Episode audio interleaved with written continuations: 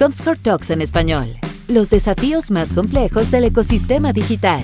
Hola amigos, bienvenidos a un nuevo episodio, capítulo de Comscore Talks en español, los desafíos más complejos del ecosistema digital. Y en este nuevo episodio, de acá desde Ciudad de México, hablaremos sobre una marca muy conocida, quizá los amigos que nos escuchan también en otros países donde tenemos presencia en, en Comscore no les va a sonar, pero la historia acá va a ser maravillosa. Me refiero a Bachoco, y es una marca muy querida, muy mexicana, que ya nos va a contar ahí nuestro invitado, todo un poco su historia. Vamos a hablar un poco de su estrategia digital y cómo está viviendo en esta época dura, obviamente, de pandemia, que estamos todos, digamos, en el mismo barco, la misma, el mismo problemita que estamos todos viviendo. mi nombre es Iván Marchant y yo soy vicepresidente de Comscore para Latinoamérica Norte, Colombia, Perú, México. Y hoy me acompaña Andrés Morales, que es el CMO de Bachoco. ¿Cómo estás, Andrés? Hola, Iván, ¿cómo estás? Gracias por la invitación. Un saludo a todo tu auditorio, que entiendo que es muy grande y cada vez más grande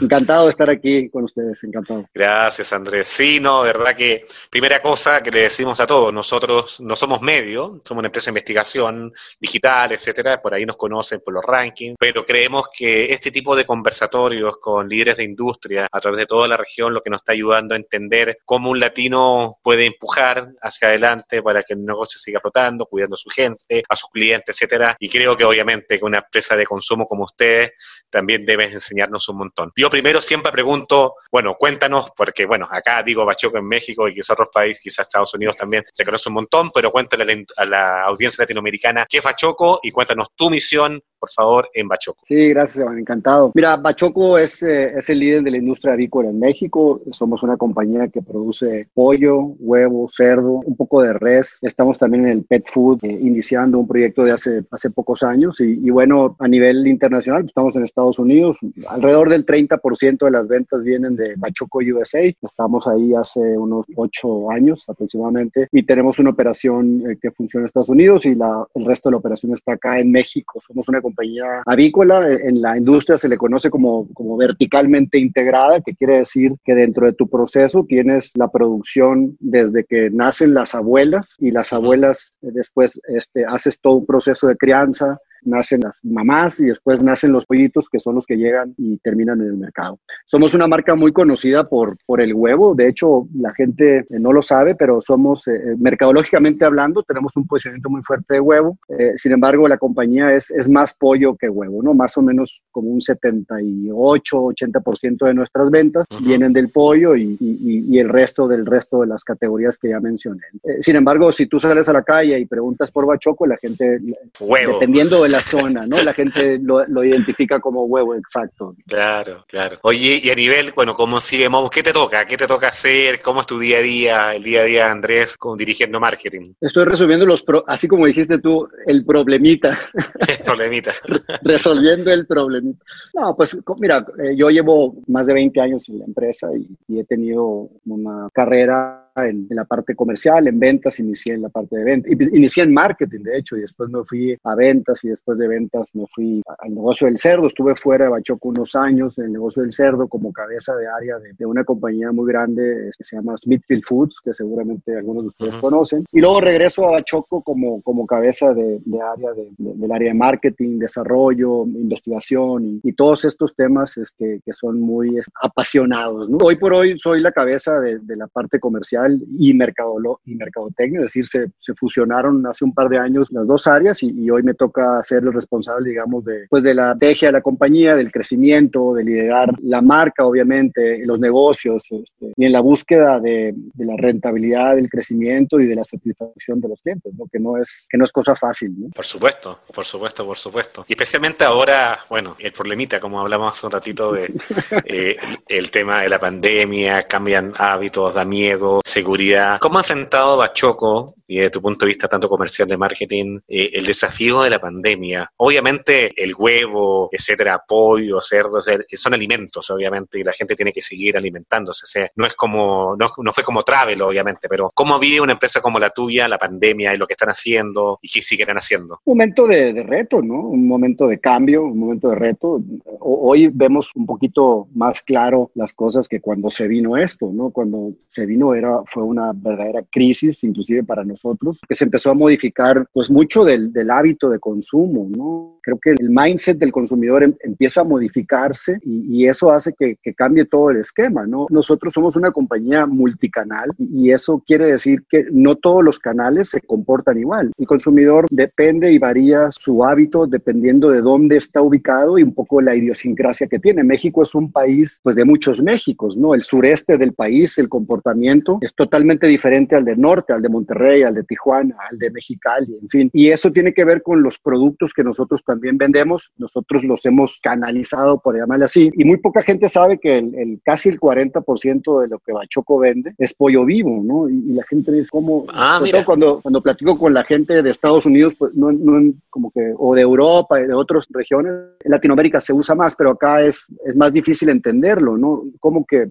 cómo que el, pollo vivo? Pues yo pensé que el pollo se vendía en el autoservicio, ¿no? Entonces, esta industria mexicana del pollo, hablando específicamente del pollo, es una industria muy compleja que tiene que ver con esos canales muy bien marcados, ¿no? Entonces, la gente que consume pollo vivo o que está, no, no, no que consume, porque la gente no termina consumiendo un pollo vivo, ¿no? Al final es un proceso, ¿no? Pero este sector, por decirlo así, que está en el pollo vivo, que es muy fuerte en el sureste, también en el centro de México, termina comprando un pollo eh, caliente, ¿no? Y la gente literalmente va a los mercados y toca el pollo y, el pollo está caliente, ¿no? Entonces, esa gente eh, identifica el pollo caliente como un pollo fresco, ¿no? O sea, el driver, el driver en los alimentos, al menos en los que nosotros comercializamos, después de muchos, muchos años de insights y de, de conocimiento, experiencia, mucha gente que ha pasado también y de aporte, mucha gente que ha pasado por acá, hemos llegado a la conclusión que el driver de compra más importante es la frescura. Sin embargo, la frescura se concibe de manera diferente, ¿no? Entonces, para alguien que está en el sureste de México, si toca el pollo y está caliente, ese pollo es fresco, ¿no? Pero si imagínate, te vas a Monterrey y pones un pollo caliente, la gente pues simplemente no te lo, o sea, es algo que no, no existe. lleva, lleva ahí todo el día. lleva todo el día. Y si llega en el mercado de, por decir, alguna zona del sureste, la gente toca el pollo y está frío, el pollo está viejo. Entonces, la connotación, el driver estratégico al final en este negocio eh, se llama frescura. Nada más que nos costó algunos años entender qué quiere decir frescura. Me acuerdo, ha cambiado el mercado, pero me acuerdo hace algunos años, cuando empecé, hace muchos años, así como decías, poquitos. cuando empecé en esto, me acuerdo en la frontera, que, llegamos a la frontera como Bachoco a, a, tratar de vender más, ¿no? Pues eso íbamos, ¿no? Y, la gente nos decía, es que aquí el pollo fresco es congelado, ¿no? Entonces, si la gente ah, encontraba el pollo fresco en el anaquel, lo tocaba y estaba aguadito, la gente decía, eso, es, eso no es fresco. Y yo te ¿por, ¿por qué? Si lo maté ayer. No, lo que pasa es que quiere decir que lo descongelaste. Y entonces ah. la connotación de frescura para la frontera, por muchos, todavía lo es, ¿eh? todavía lo es, pero ya menos. Para ellos la frescura es un pollo congelado de origen, ¿no? Entonces, ir entendiendo eso eh, eh, después de muchos años nos lleva también a, entender el reto de hoy, ¿no? Y el reto de hoy es pues un cambio, ¿no? un cambio en, pues, en, muchas cosas, en el mindset del consumidor. Hace, hace unos días me mandaron una fotografía de unas manzanas que, que, venían empacadas en una, en una charola con un film. Entonces tú, y así las estaban exhibiendo en un, en un mercado. Y yo digo, mira, nada más, o sea, ahora la gente compra manzanas empacadas en un Vitafilm porque no confía en la gente que la, la tocó, la manipuló. Que la, que la tocó, que la manipuló. Entonces, nosotros en el autoservicio vendemos más o menos alrededor de un 15% de los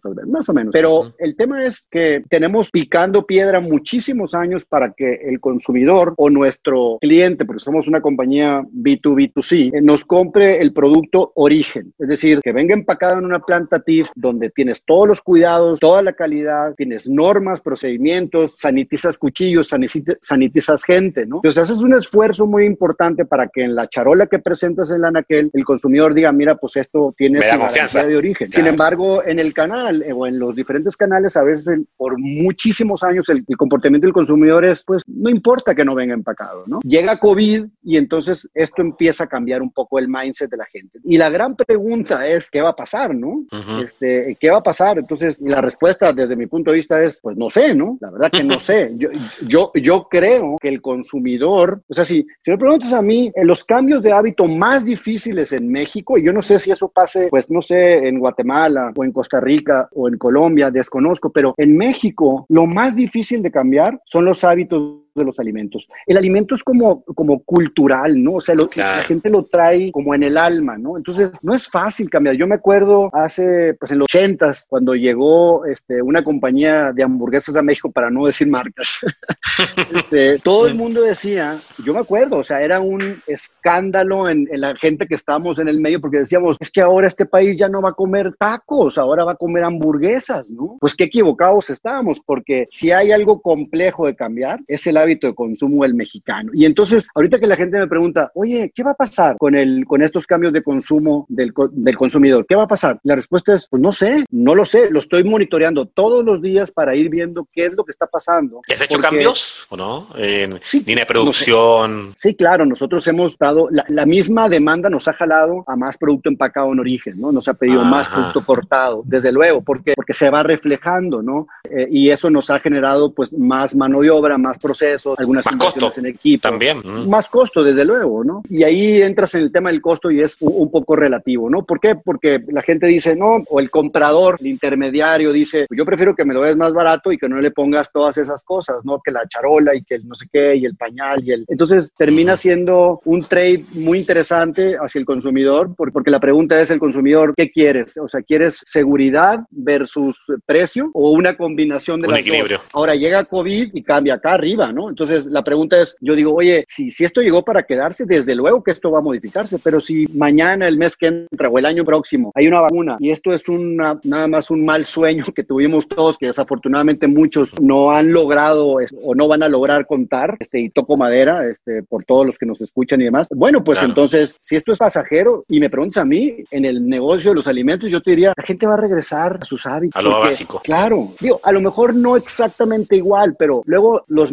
mercadolos, los que estamos en esto, nos imaginamos muchas cosas, ¿no? Es que esto va a cambiar. Yo estoy hablando del, del hábito del consumo de los alimentos, ¿no? Si me meto a la forma de comprar, a la forma de adquirir, bueno, ahí sí se está revolucionando muchas cosas y es algo, ahorita más adelante platicamos de eso. Está, está genial. No, de hecho, de hecho, Andrés, creo que un tema de confianza, ¿no? Obviamente todos los bolsillos no son iguales. En México es una suma de muchos Méxicos distintos, muchos tipos de familia, muchos tipos de bolsillos, etcétera. Pero un huevo es un huevo, un pollo es un pollo. Obviamente, quizás cuesta hablar de diferenciación. Quizás, bueno, obviamente tú sabes mucho más que esto que, que nosotros, lo digo como consumidor. O sea, el huevo que uno llega, le llega ahí, dice, oye, la diferenciación del, será el color, etcétera, el tamaño, la gallina orgánica, que, non-cage, etcétera, ¿no? Son cosas así. Pero ustedes, obviamente, ahí ni siquiera les puedo decir que son, son, son básicos, porque realmente ustedes a nivel de marketing han hecho campañas que, por eso, bueno, las cosas que me, me, me llevó a conversar contigo es que cómo transformar una marca de básico y día a día a una marca querida y con una comunicación que sea increíble. La comunicación que tienen todos lados que hemos visto acá de los huevos bachocos son impresionantes. Pero hay una que quizás quiero que me cuentes antes, que creo que tiene mucho, mucha sazón de lo que estamos viendo hoy, que es el caldito de apoyo, que es un nombre maravilloso. ¿Cómo se concibió? ¿Cómo, cómo pasó por ustedes idea, etcétera? Porque creo que es una tremenda, tremenda marca. Sí, fíjate, caldito de apoyo. ¿Qué, qué es caldito de apoyo para los que no tuvieron la oportunidad de saberlo? Es un esfuerzo que hizo la compañía para acercarse a, a la gente. Montamos unos pequeños eh, autos, como unos camioncitos, como food truck, y los pusimos eh, cercano a los hospitales, pues para regalar a la gente que iba a ver a sus, eh, a sus personas en los hospitales. Y, y, y, bueno, la verdad es que cómo, cómo surgió, pues en la crisis, ¿no? O sea, surgió en la crisis, ¿no? Honestamente, las marcas, creo en lo personal, que tienen que ser solidarias, ¿no? Las marcas son cercanas o deben de ser cercanas. La gente habla de Bachoco y, y, la, y es una marca muy cercana por, por, muchas cosas, no nomás por las carteleras bonitas que tenemos, ¿no? Este esfuerzo que hicimos de caldito de apoyo fue un granito de arena, nada, la verdad. Surgió con, con, esta, con este enfoque social, pues genuino, porque fue una idea del equipo, ¿no? O sea, fue, surgió, o sea, surgió de decir, oye, ¿cómo le hacemos para ayudar a alguien? O sea, no vamos a resolver el problema, pero ¿cómo le decimos a gente que, está, que estamos con ellas, ¿no? Y, y, bueno, la verdad es que decíamos, la gente va a ir a los hospitales y va a estar afuera esperando a sus enfermos. En México, o sea, México, la, la idiosincrasia de México es como en los aeropuertos, ¿no? Llegas a los aeropuertos y va la abuelita, la tía, la hermana y, claro. y 14 personas a despedirte al aeropuerto. Cuando alguien se enferma en México, pues llega el tío, el vecino y el compadre. Claro. Si tú, si has estado, si has tenido la oportunidad, espero que no, entrar en un hospital en Estados Unidos, pues eh, eh, la idiosincrasia es distinta, ¿no? La gente está sola, ¿no? Entonces, esa, esa, esa idiosincrasia, esa, ese entendimiento, digamos, de este mercado dinero de, esta gente, pues eh, es un poco de donde surgió y nosotros dijimos, ¿cómo le hacemos para aportar algo? No, no vamos a la verdad es que no vamos a resolver nada, pero vamos a hacer sentir un poco bien a la gente y, y en las mañanas, pues, y en el día, durante el día le regalamos un caldito que, pues nada, o sea, era como, pues aquí estamos, o sea, y la verdad la gente lo tomó, lo tomó muy bien y no llevaba otra intención, honestamente no llevaba una intención mercadológica, o sea, es decir, no era, un no, era una campaña, realmente no, fue una campaña, fue simplemente una demostración de, cómo, cómo debemos, de debemos de acercarnos, porque nosotros también estamos aprendiendo, ¿no? Las compañías en México tenemos también mucho que aprender, porque este país eh, es un país complejo y, con muchos problemas, y, las empresas, las marcas, tenemos que estar cerca de la gente. Y, es un binomio complicado de, de exponer, porque pues, somos, un, somos una compañía, tenemos un PNL, ¿no? ¿no? somos una organización enfocada a la caridad. Entonces, ¿cómo, mezclas esas dos cosas para que al final digas, chin, pues hay una parte de la marca, de nosotros mismos, que está muy cerca de la gente? Y eso, fíjate que nos ha llevado a, tener otro tipo de proyectos. El Caldito Apoyo nos ha llevado a, hacer un, otro proyecto que se llama Apoyo de Corazón, que tiene que ver también con esta ayuda y, y estar cerca. La compañía está hoy más que nunca con ese, pues con esa condición social, ¿no? Y yo invito a que las marcas participemos más y dediquemos más de nuestro, de nuestro PNL, todos hasta donde puedan, pero creo que son de los buenos cambios, ¿no? Porque la gente habla de la bolsa y la gente habla de, la problemática y del PIB, pues sí, de acuerdo, y, luego te dicen, pero algunas cosas buenas se van a quedar. Bueno, yo creo que eso para la IP, para la gente que tiene muchos años, para las marcas, sobre todo las marcas fuertes que tienen muchos años en, en el país, pues yo lo considero como un aprendizaje y algo que vamos a seguir creciendo como marca. Yo creo que en este momento justamente los consumidores esperan que las marcas que han tenido confianza durante toda la vida, que los acompañan en su refrigerador, en su mesa toda la vida, demuestren que también están con ellos en el momento difícil. Así ah. que creo que es una visión maravillosa, conciencia social, no solamente la conciencia del bottom line, digamos, ¿no? Y la acción, ¿no? O sea, la conciencia tiene que convertirse en una, en una acción y, no, y, la respuesta de la gente, no, hombre, sí, o sea, recibimos unos a lo largo de las semanas que estuvimos en esto, estuvimos en algunas ciudades, en Puebla, en la Ciudad de México, en diferentes puntos de la Ciudad de México, en Monterrey, en diferentes puntos, este, en Cuernavaca y demás. Recibimos una cantidad de mensajes este, muy, muy satisfactorios de la gente, muy, muy padre, la verdad. Una, una gran experiencia que, que, la vamos a continuar. Increíble, lo felicito. De verdad que una cosa, como bien dice, decirlo y otra cosa la acción. Así que buen mensaje, buen mensaje para la gente que está, digamos, en, el área del IP. Oye, Andrés, eh, bueno, tú sabes, Comscore, y dijimos un rato de empresa de investigación, muy enfocado digital, y nos encantaría tener tu visión de cómo una marca de consumo masivo, tan especial, digamos, tan querida, etcétera, cómo visualiza digital y cómo utilizan ustedes digital como canal de conexión a los consumidores. ¿Qué ves tú? Mira, básicamente yo veo dos caminos en digital, ¿no? Uno tiene que ver con un reto de la industria y el otro tiene que ver con la comunicación. Digamos, si lo quisiéramos separar en dos, hay un tema comercial y hay un tema de comunicación. Voy a hablar primero del tema comercial porque lo fuerte de, de digital tiene que ver con los cambios de del consumidor, ¿no? Entonces, una marca como nosotros, que somos B2B, B2C, o cualquier marca que sea, esté bajo la misma esquema, alimentos enfocados al consumidor y que tengan una marca, hay varios temas interesantes ahí, porque si tú te imaginas el tablero del e-commerce, vamos a pensar en e-commerce por un momento, ¿no? No en redes, vamos a pensar en e-commerce, ¿no? Okay. El tablero está puesto, pero falta un ingrediente, ¿no? Es decir, tienes la plataforma de producción, cualquier, esto aplica para cualquier compañía y esto es mi opinión, obviamente. Claro. O sea, tienes la plataforma productiva y la plataforma de distribución. Hoy ya tienes la tecnología. Antes no la teníamos. La plataforma tecnológica ya está puesta, ¿no? Y luego tienes la infraestructura de distribución que ya está puesta también. También. Entonces, hasta ahorita no hemos descubierto ningún hilo negro, ¿no? Y luego tienes qué ingrediente faltaba, el hábito del consumidor, ¿sale? Entonces, si lo vas poniendo como piezas, el hábito del consumidor está cambiando y está cambiando aceleradamente. Llegó COVID y se, se aceleró todo muy, muy fuerte. Entonces, en el negocio de los alimentos frescos, insisto frescos, porque una cosa es alimentos y otra cosa son alimentos frescos. Falta un ingrediente a resolver que se llama frescura. ¿Por qué frescura? Mm. Porque e, ese pedazo, ese eslabón que está ahí, no perdido, pero por resolver, tienes que resolverlo. Y eso es sumamente complejo, ¿no?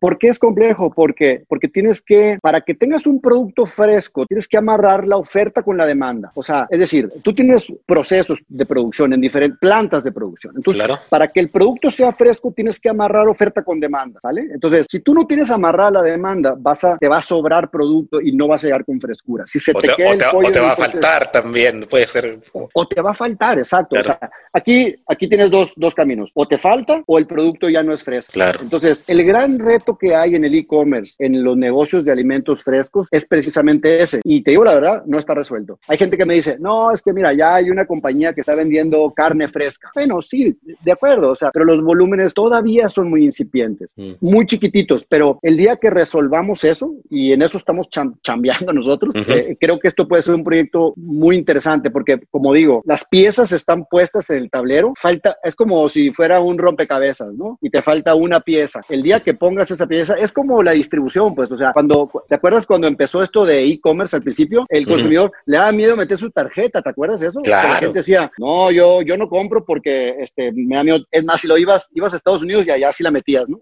Claro, acá no, y, acá no. y acá no. Entonces, ese miedo ya se perdió. Entonces, fue un, un pasito más, ¿no? Y luego, los sistemas de distribución, o sea, el- la última milla, como le llaman los, los- las compañías que eh, delivery, bueno, Otro pues mundo. están, bueno, pues están creciendo de una manera impresionante. Mm. Entonces, ese pedacito del cuadrante también se está resolviendo, ¿no? Entonces, el negocio del e-commerce en la parte digital es muy interesante a futuro y puede ser un proyecto muy interesante, pero este, tiene muchísimo reto. Ese es en la parte, digamos, de E-commerce. comercial. Ahora, en la parte digital del, de, digamos, de comunicación, Comunicación. para no hablar de publicidad, comunicación. Pues ahí, fíjate que luego la gente me pregunta, ¿cuál es tu estrategia digital? Y yo, pues ninguna. ¿Cómo que cuál es mi estrategia digital? El mundo es digital. O sea, Claro. yo no tengo una estrategia digital. O sea, el mundo ya cambió, eso ya. O sea, el tema es que la gente todavía piensa que tienes que tener una estrategia de digital, una estrategia. Digital es, un, es una forma de ver las cosas, es una herramienta. Entonces, yo no tengo estrategias digitales, yo tengo una estrategia, punto, ¿no? Y, luego, me, ahora que, pues, que se puso difícil la cosa y demás, no sé, ahí como leyendo un poco y, y tratando de, no sé, de, de entender como la base del marketing, ¿no? O sea, dije, voy, voy a echar un vistazo a, a mi libro de, de Kotler, ¿no? Este, me, me tocó estar en una clase con él hace mil años y yo mismo dije, no, no, ¿sabes qué? Va a estar obsoletísimo Kotler, dije yo, no pensé, ¿no? Ajá. Entonces, me voy a meter a Wikipedia porque el señor Wikipedia seguro tiene un, un concepto mucho más moderno de qué, de qué quiere decir marketing, ¿no? Y, y entonces, pues me meto ahí y, y que dice, me meto a, a, a Wikipedia y lo que dice Wikipedia es, eh, según el señor Kotler, marketing es, un, dice, un conjunto de prácticas y principios que tienen como función aumentar la demanda. Claro. Así de fácil, ¿no? Entonces, yo digo, aumentar la demanda, claro, eso es la chamba de nosotros. Oye, digital, no digital, bueno, pues lo que sea, ¿no? Entonces, el tema es cómo identificas el modelo de negocio donde estás para que, para que digital ya lo absorbas. Ahora, te lo está diciendo una compañía conservadora en digital, ¿eh? Ojo, ¿eh? O sea, si le estuvieras preguntando a una compañía más revolucionada, no, pues peor todavía, ¿no? Entonces nosotros, o yo estoy en el proceso y, y pienso que digital, ya, ya todos pensamos o deberíamos de pensar en un mundo digital. O sea, si no me creen, pues levántense en la mañana, hagan la prueba, eh, levántense mañana y, y no prendan su celular en dos horas. Va a empezar a una ansiedad terrible, ¿no?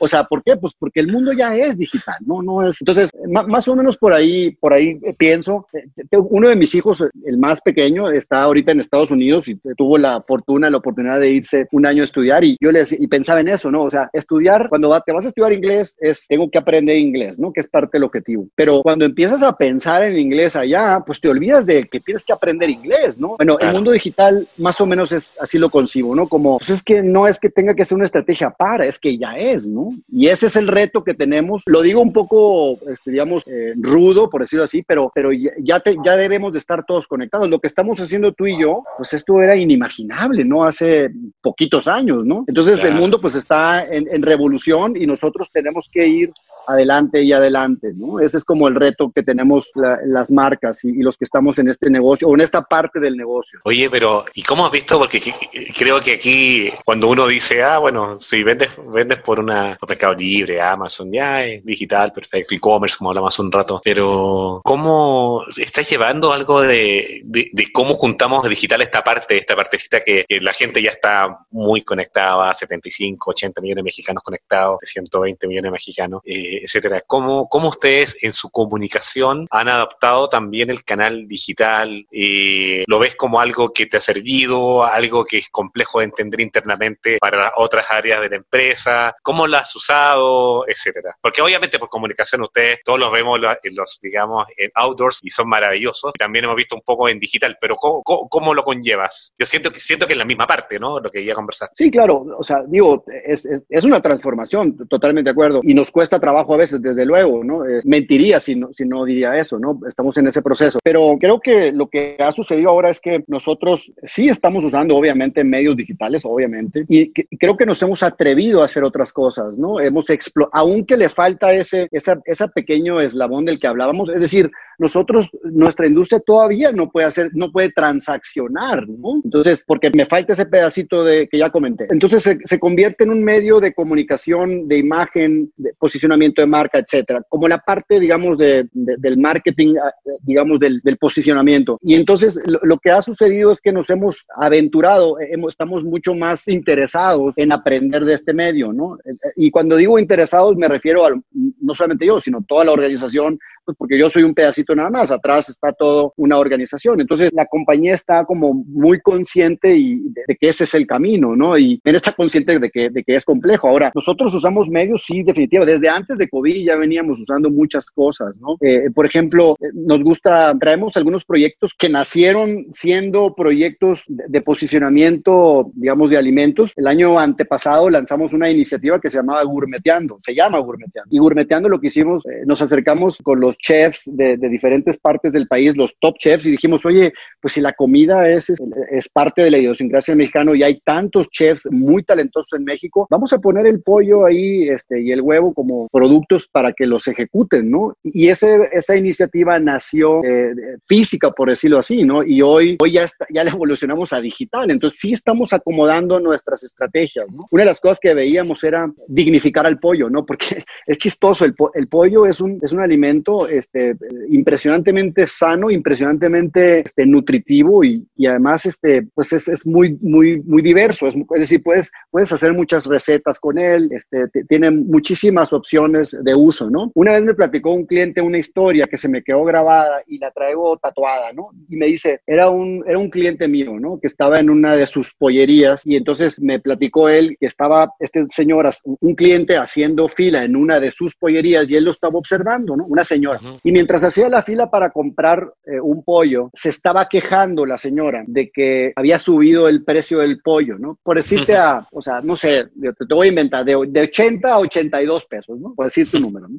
Okay. Y entonces estaba en la fila quejándose y llega este señor, dueño de la pollería, y le dice, oiga señora, ¿qué le pasa? ¿Qué, qué, cuál es el problema? Y le dice, no, lo que pasa es que el pollo está muy caro, porque mire, subió dos pesos y tal. Y en eso dice que la señora traía eh, eh, en un, en un bolso, venía cargando una pizza y entonces le dice, señora, pero esto vale 82 pesos un pollo, ¿no? Y, la pizza, ¿cuánto le costó la pizza? Pues si te puedo inventar, ¿eh? No, pues 120 pesos, 120 pesos contra 80. Y entonces dice, pero no, le dice la señora, es que esto es una pizza. Entonces, cuando me platicó, cuando me platicó, o sea, como diciendo, esto es una pizza, o sea, es, como, un pollo. es un pollo, o sea, un pollo es como abajo, ¿no? Entonces dices, cuando me platicó esa historia hace ya muchos años, dije, no, no, no, pues yo tengo que hacer algo, ¿no? O sea, nosotros, marca, líder, tenemos que hacer algo para dignificar el pollo. Y dignificar, y además es un poco, es un poco relativo porque la gente consume pollo todos los días. Claro. O sea, el consumo per cápita de pollo es el doble de res, ¿no? Es más grande ya que el del cerdo. Entonces, ¿Cuánto es? Para que la gente sepa más o menos cuánto. 32 kilos per cápita. entre 30 y 32 kilos per cápita al año. Entonces, el pollo es, a pesar de, de, que hay que dignificarlo y es un poco relativo porque la gente lo consume mucho. O sea, es un, es un, es un producto. Tú abres un refrigerador de, de México y por lo menos en la pirámide, digamos, si quisiéramos poner, no me gusta mucho el ejemplo, pero si quisiéramos poner México en una pirámide socioeconómica, tres cuartos, ahí está el pollo, ¿vale? O sea, ahí va a estar el pollo. El pollo, no digo bachoco, el pollo como un producto, como un commodity, como decías tú al principio, ¿no? Entonces, el tema es cómo le hacemos, porque cuando empecé a platicar con los chefs de México, me decían, no, hombre, es que el pollo es extraordinario, pero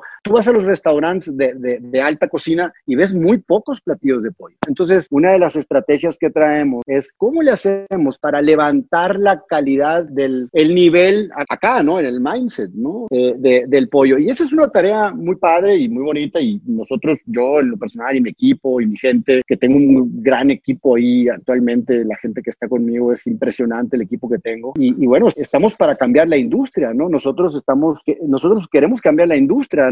Ese es, ese es un, poco el rol de líder, ¿no? Queremos eh, modificar esto y que la gente vea el pollo como un producto mucho más este, aliado, más, más de tu lado. Ya lo es, ¿no? Porque si tú ves la gráfica de consumo per cápita en los últimos 20 años, es una gráfica que no para, va así, ¿no? Hacia arriba, hacia arriba, hacia arriba, y va, va creciendo el consumo per cápita. Y eso es muy bueno, ¿no? Y, y hay muchísima tarea que hacer eh, los que estamos en, en el mundo de, pues, de los alimentos y, y, de la, y, de las marcas, ¿no? Está increíble. A mí lo que me encanta es cuando los productos que pueden ser, como dijimos, commodity, comunes, etcétera, de corrientes, se transforman en marcas, ¿no? O sea, claro, uno mira quizás cosas, es, muy fácil hacerlo con coches, quizás muy fácil con joyería, eh, ropa, pero con productos commodity transformarlos en marcas eh, es un arte, es un, es un arte, totalmente, ah. ¿no? O sea, la, la, nosotros tenemos la fortuna de, de tener, o sea, de, es increíble, o sea, dos items que, que se convirtieron de commodity a marca y eso, pues no, la verdad, eh, no es fácil de hacer, ¿no? El, el, el poderlos posicionar. Y, y, lo más impresionante de todo de, de, la marca es que el posicionamiento que tiene la marca está acá, ¿no? Porque nosotros vendemos, realmente transaccionamos un porcentaje muy bajo de las ventas que tenemos. Y eso quiere decir que el, el producto se va comoditizado, por decirlo así, ¿no? Entonces, cuando tú sales a la calle y le preguntas a la gente qué marcas de pollo conoce o qué marcas de huevo conoce, pues el top of mind que tenemos es arriba del 80%. Entonces, mm. el tema es, o sea, ¿cómo le hace una compañía con, que vende transaccionalmente poco y está posicionada? Es muy difícil eso, o sea, y, es una característica de la industria donde estamos, este, más, más impresionante que las carteleras que tenemos. Entonces, y eso se ha creado con, con, mucho tiempo. La gente cree, o a lo mejor yo mucho, por mucho tiempo también creí que, que el posicionamiento se había logrado por una buena campaña. La buena campa la campaña de Bachoco tiene 35 años, es extraordinaria, pero la compañía ha hecho muchas cosas, ¿no? Este, la cadena de abasto es muy fuerte la producción, la calidad, e, e, el estar presente, las inversiones, la tecnología, el cómo seguimos siendo una compañía de vanguardia, la confianza que tú decías sobre todo, ¿no?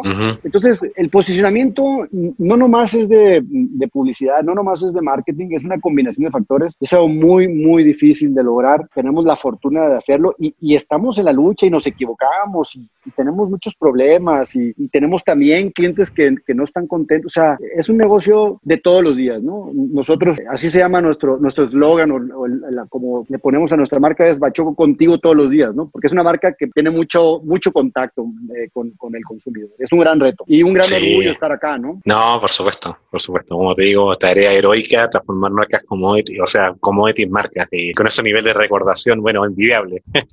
Así que está súper bien, Andrés. Oye, Andrés, también me cabe la duda de cómo visualizas tú como CMO el uso de redes sociales eh, en digital. ¿Qué se han atrevido a hacer, qué cosas están viendo, te has servido, los influencers sería otra pregunta también, ¿cómo los ves tú como CMO? ¿Qué piensas de eso? Yo creo que nosotros eh, nos hemos, hemos estado ya al mundo de los influencers, digo, más allá de lo que, de, lo que yo opine, creo que eh, este mundo hoy ya está muy movido por, por estos influencers. Siempre ha habido influencers en el mundo, ¿no? Es decir, a lo mejor antes eran, eran, eran de otro tipo, pero el, el ser humano tiene esa característica ¿no? Tienes un ejemplo y alguien que te, que te mueve a hacer algo, ¿no? Entonces, lo, lo, que ha sucedido es que se hizo, se multiplicó, ¿no? Los influencers. Y bueno, ahí en el mundo de los influencers pues, hay de todo, ¿no? Hay, hay, hay todo tipo. Creo que en, la parte de los alimentos hay, una, hay un gran potencial, por lo que dije al principio, ¿no? Eh, la, la comida en México es como, está en el alma, ¿no? Entonces, la, la,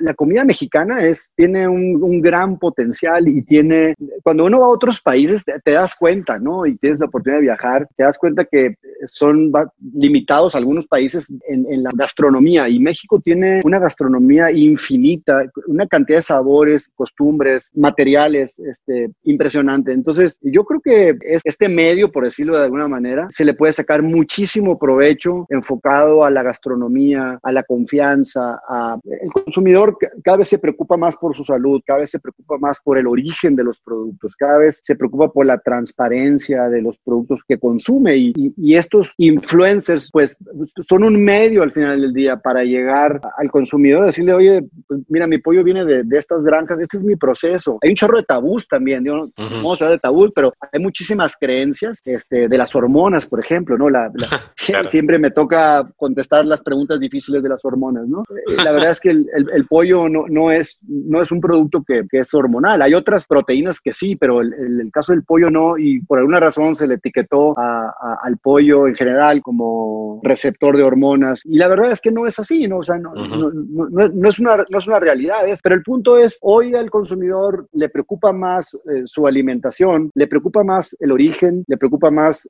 el trato de los animales, le, le preocupan otras cosas que en el pasado pues no le preocupaban, ¿no? Entonces, ir entendiendo eso y también que no se te vaya, es decir, estos, estos cambios que estamos viviendo, yo lo que he aprendido es que tienes que dimensionarlos, ¿no? Porque no te puedes ir, no te puedes ir de lado, ¿no? Uh -huh. Yo ya, a mí me ha pasado en diferentes experiencias que, que termino este, adelantándome los tiempos y, y, creo que en los alimentos es muy difícil adelantarse los tiempos, claro. porque el consumidor va como paso a pasito, ¿no? O sea, sí está dispuesto a cambiar paso a pasito. Paso Hay mucha tradición, como decías también. Totalmente. Oye, Andrés, y bueno, obviamente sí se han creado también marcas poderosas, eh, también ha sido de mano de tus partners, ¿no? De tus agencias creativas, etcétera. ¿Cómo se relaciona Bachoco, tú como se llamó de Bachoco, con sus agencias? ¿Cómo es la dinámica para que salgan estas ideas exitosas para, para seguir marcando terreno fuerte? Ah, pues padrísimo, la verdad tenemos, eh, Terante BW ha estado con nosotros como agencia de publicidad desde el origen, desde que empezó todo, ¿no? Este, tenemos una relación que no, no se ha quebrado en 35 años y eso es algo maravilloso, maravilloso y, y honestamente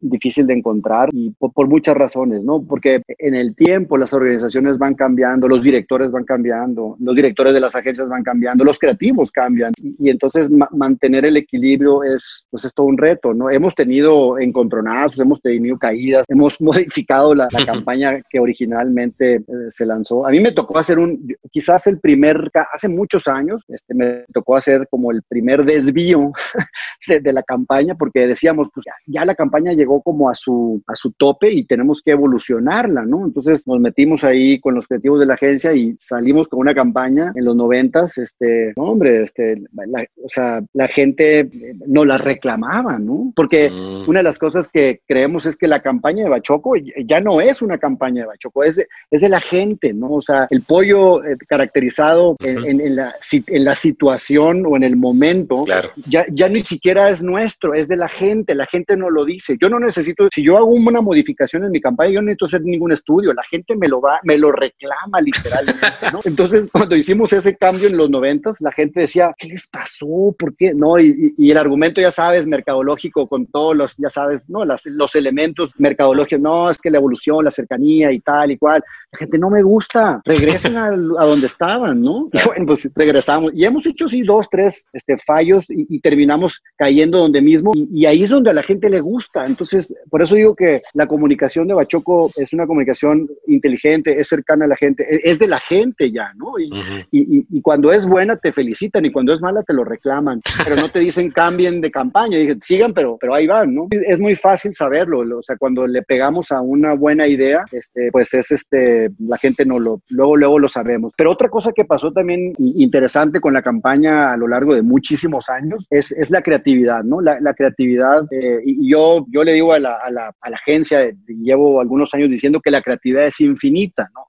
No se acaban, ¿no? Pero la creatividad la tienes que exigir, ¿no? Se la tienes que exigir a tus equipos creativos, ¿no? Así literalmente exigir, como exiges en una línea de producción que la gente se equivoque menos y que le baje 2% a la merma, etcétera, con tu, con tu agencia tienes que hacer lo mismo. Dice, oye, dame más creatividad. Y entonces lo que nos pasaba antes, fíjate bien, en los noventas, por ejemplo, en, lo, en el, más o menos en esa década, nosotros decíamos, vamos a hacer, bueno, eran espectaculares, solamente, solamente espectaculares. Nunca entramos uh -huh. a televisión porque no, no veíamos el, por, la razón por cuál entrar a televisión. Entonces la campaña se construyó en, en espectaculares y, y, decíamos, vamos a hacer tres versiones para el primer semestre y otras tres versiones para el segundo semestre, seis versiones al año, porque pues con eso la creatividad es, es y está difícil hacerlo. Entonces hacíamos tres versiones del pollo, corríamos seis meses, cambiamos espectacular y hoy en día pues yo creo que hacemos seis versiones diarias, ¿no? Entonces, ¿por qué? Porque llegó, la, porque llegó el mundo digital, entonces llega el mundo digital y pues eso es, sales y mañana tienes que salir con otra cosa y en la tarde tienes que salir con otra cosa, ¿no? Si en las noticias hubo una,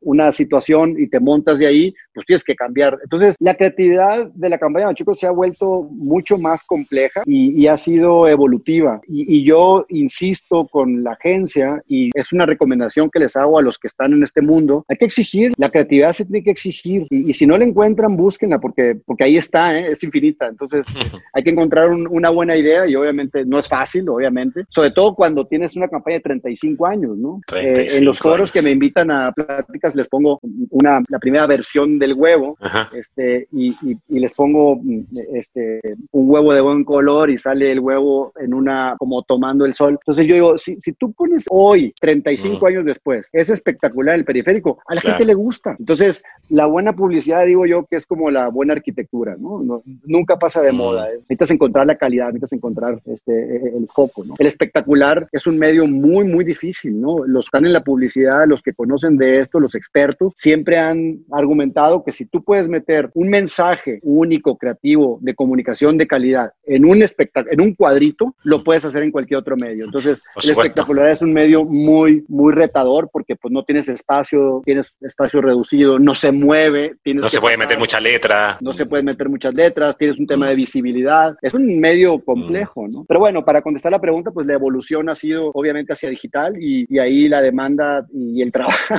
y el trabajo, yo les doy las gracias aquí si alguien de la agencia me está escuchando, la verdad, gran, gran trabajo también. Las agencias, tenemos agencias digitales este, que nos ayudan eh, y, a, bajar, a bajar este, proyectos. Eh, hashtag es una de ellas también, un gran, gran, gran este, eh, esfuerzo que han hecho. Terán, por el lado, digamos, de, estratégico, hashtag también nos ha ayudado a hacer cosas más específicas, pero gente que tiene la pasión para hacer las cosas, ¿no? Yo creo que la creatividad surge cuando el que te da la asesoría, el que te está trabajando, conoce tu negocio. Si no conoces el negocio donde estás, es muy difícil lograr la creatividad. Yo, a mí me toca llevar a la gente de la agencia a los mercados acá en la Ciudad de México a las 4 de la mañana a, platicar con los clientes muertos de frío todos en lugares que no son veces muy agradables y, y, eso, eso le, le, ayuda al creativo, al que está detrás. A sentir el negocio. Exacto, ese es el punto, ¿no? A sentir el negocio.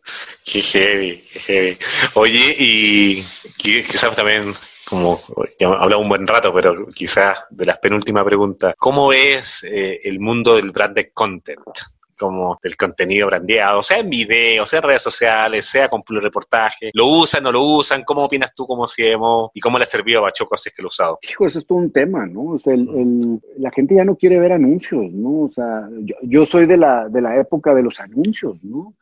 Y eso se acabó hace muchos años. Entonces la gente eh, necesita y está por el contenido y, ese es el gran reto, ¿no? Eh, y, pero el, el, contenido tiene que tener una forma y tiene que tener un, un, mensaje que, que, sea, que esté alineado a la idiosincrasia de la empresa, ¿no? Porque luego te encuentras con compañías, marcas que, que desarrollan contenido simplemente por desarrollar contenido. Entonces yo creo que ese es el, el gran límite, por decirlo de alguna manera. ¿Cómo desarrollas contenido que esté alineado a tu negocio, ¿no? Si no, pues no tiene mucho sentido. Pero yo creo que el, content es eh, hacia el futuro, pues es una, el contenido y el entretenimiento es, digamos, las, las dos grandes corrientes que tienen en el futuro muchísima oportunidad. Eh, y también se volverá un tema de creatividad, ¿no? Eh, y de creatividad infinita, ¿no? Porque pues desarrollar contenido, pues cualquiera, pero desarrollar contenido inteligente, este, resumido, estético, este, que, que llegue, impacte en el cuadrito donde te encuentras, en el mundo te encuentras, bueno, eso no es fácil, ¿no? y esto y será, es y será un, un reto del futuro de, hoy y, y, en el futuro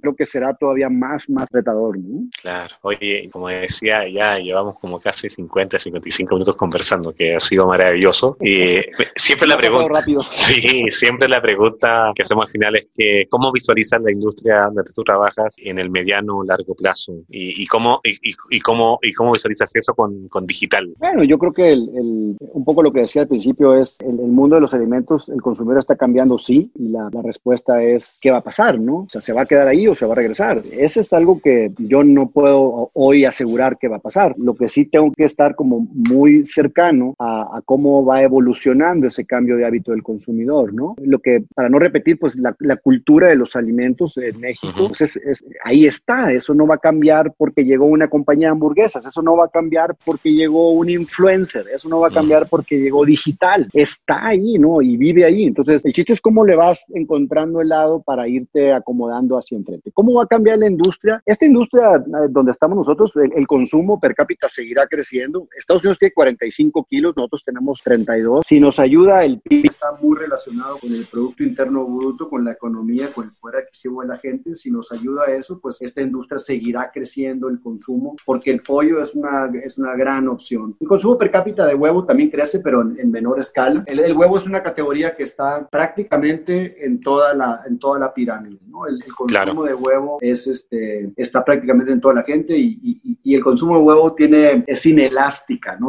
Es decir, la gente consume por persona. Ese es el consumo per cápita. 365 huevos por 12 millones. Un huevo per cápita, si, si vale 10 pesos o si vale 40 pesos. Ya, Entonces, lo mismo. es completamente inelástico, ¿no? O sea, el, el, consumo per cápita de huevo es de un huevo por persona eh, diario, más o menos, ¿no? En México, que es el país que tiene el consumo per cápita más grande del mundo. Ah, del mundo. Mira, grande. Del mundo. Dato. Y, y, eso, digo, los que somos mexicanos nos damos cuenta cuando, cuando viajamos o cuando tenemos la oportunidad de viajar a algún lado y te levantas en el hotel en algún país y dices, ah, te van a desayunar unos huevitos estrellados y llegas al, y ahí no existen los huevos. Claro, no hay huevo diversión. Al tercer día, empiezas a, extrañar tus huevitos en la mañana, ¿no? Eso es porque el consumo es muy grande y además la demanda es inelástica. O sea, el huevo puede estar caro y la gente consume un huevo diario. Y la gente, el huevo puede estar muy barato y la gente sigue consumiendo su mismo huevo. Pero en el pollo, por ejemplo, es completamente diferente, ¿no? En el, mm. en el, en el pollo, el, el precio o sea, si tú, si tú vas a la pirámide, el consumo baja, pero llega a tres cuartos de la pirámide. O sea, en la parte baja de la pirámide no hay consumo, hay muy poco consumo en los deciles de abajo, ¿no? Entonces, bueno, pues eso lo pone en, una situación completamente diferente. Pero para terminar y, contestar la pregunta, el mercado va a crecer, el consumo va a crecer, pero creo que el consumo va a crecer diferente. O sea, el, el consumidor se, se está haciendo más responsable de lo que consume. El consumidor se preocupa más por la etiqueta, se preocupa más por lo que, por lo que contiene, por los ingredientes. Entonces, esa responsabilidad de, productor con el consumidor será un driver importantísimo hacia el futuro. Qué bien. Oye, aprendimos un montón, Andrés, contigo. No sabía tanto pollo, huevo que se consumía. Eh, el tema de la comida, de verdad que yo sé que es básico y obviamente es distinto este negocio que ustedes manejan que, que muchas otras categorías de entretenimiento, etcétera, que obviamente es mucho de lo que nosotros vemos en digital. Eh, es súper gratificante que, que, una empresa siga creyendo siempre en la comunicación para crear marca en algo que sea tan básico, digamos, tan commodity, huevo, pollo, cerdo, etcétera. Así que felicitaciones, tienen una historia muy bonita para contar. Yo sé que a toda la, gente que nos escucha en Latinoamérica va a querer más saber de ustedes y, bueno, no sé si quieres dar unas palabras de despedida. No, pues eh, la verdad que es, mm. este, yo soy un apasionado de, esto, tengo la fortuna de trabajar aquí por muchos años, me, me, encanta lo que hago, me encanta el marketing, me encanta aprender, yo aprendo con esto que estamos haciendo, este, aprendo muchísimo y, me gusta lo que hago y, ojalá que a la gente pues le sirva un poquito de lo, de lo que hace. Estamos en épocas muy complejas, muy difíciles y para los jóvenes que están empezando, eh, el gran debate siempre ha sido, este, ¿estaba más difícil antes o, hoy, no? un recién egresado, para un chavo que va empezando. Siempre está difícil y, siempre hay que mantenerse actualizado, ¿no? Siempre hay que estar, hay que estar ahí y yo me mantengo actualizado, pues luchando, ¿no? En, en la lucha es como te mantienes en el mercado y creo que hoy todo este tema digital y, y el aprendizaje que está literalmente en las manos, yo les digo a mis hijos, pues es que en tus manos tienes el aprendizaje, ¿no? En el pasado tenías que tener la fortuna de ir a una universidad, tenías que quizás tener, haber logrado una beca o que alguien te pagara para poder tener el conocimiento o estar en una biblioteca o lo que sea. hoy el conocimiento, o sea, hoy es un tema de voluntad, ¿no? O sea, lo más difícil de hoy es la voluntad. Es querer. Mm. Claro, o sea, y, no solamente querer, sino hacerlo, ¿no? Porque, porque el mundo digital ahí está, ¿no? En tu celular tienes el conocimiento ¿no? Y el mundo digital, pues tiene muchas trampas, ¿no? Tiene, tiene muchas, este, hay mucho entertainment, ¿no? Hay cosas que no sirven hay cosas que sí sirven, ¿no? Y hacia el futuro, la gente que está en esto, pues tienes que, hay que prepararse todos los días, hay que seguir luchando, hay que aprender, no hay que dar nada por sentado. Yo era de los que, no, pues es que así lo hacíamos antes y eso, pues cada vez me he dado cuenta que tienes que intentar, tienes que volver como a resetear, ¿no? Reseteas acá arriba, ¿no? Para poder hacer cosas diferentes, para poder innovar y, salir este, airosos de la, de la lucha, ¿no? El, en, el, en, este proceso, en esta crisis que estamos viviendo, siempre hay ganadores, siempre hay perdedores y siempre hay sobrevivientes, ¿no? Entonces, la pregunta es, ¿dónde quieres estar, no? Por supuesto, por supuesto. Hay que desaprender, hay que ver bueno, las cosas positivas, agarrar oportunidades. Así que me encanta la visión, Andrés. Andrés, de verdad, muchísimas gracias por tu tiempo. Yo sé que ahora estás de viaje ahí en un hotel Ciudad de México dándole, trabajando. Así, algunos estamos en la casa, a ti te tocó de viaje, pero bueno, gracias por el tiempo que nos diste. Creo que súper buena conversación. Y también a toda la gente que nos escuchó, que nos va a escuchar. Y gracias por acompañarnos en este Comscore Talks, los desafíos más importantes, más difíciles del mundo, digamos, digital y en general. Y nos escuchamos muy pronto en un nuevo programa. Gracias, Andrés, que estés muy bien. Gracias, Van. Saludos a todos. Síganme en LinkedIn. Saludos. Eso. Comscore Talks en español. Los desafíos más complejos del ecosistema digital.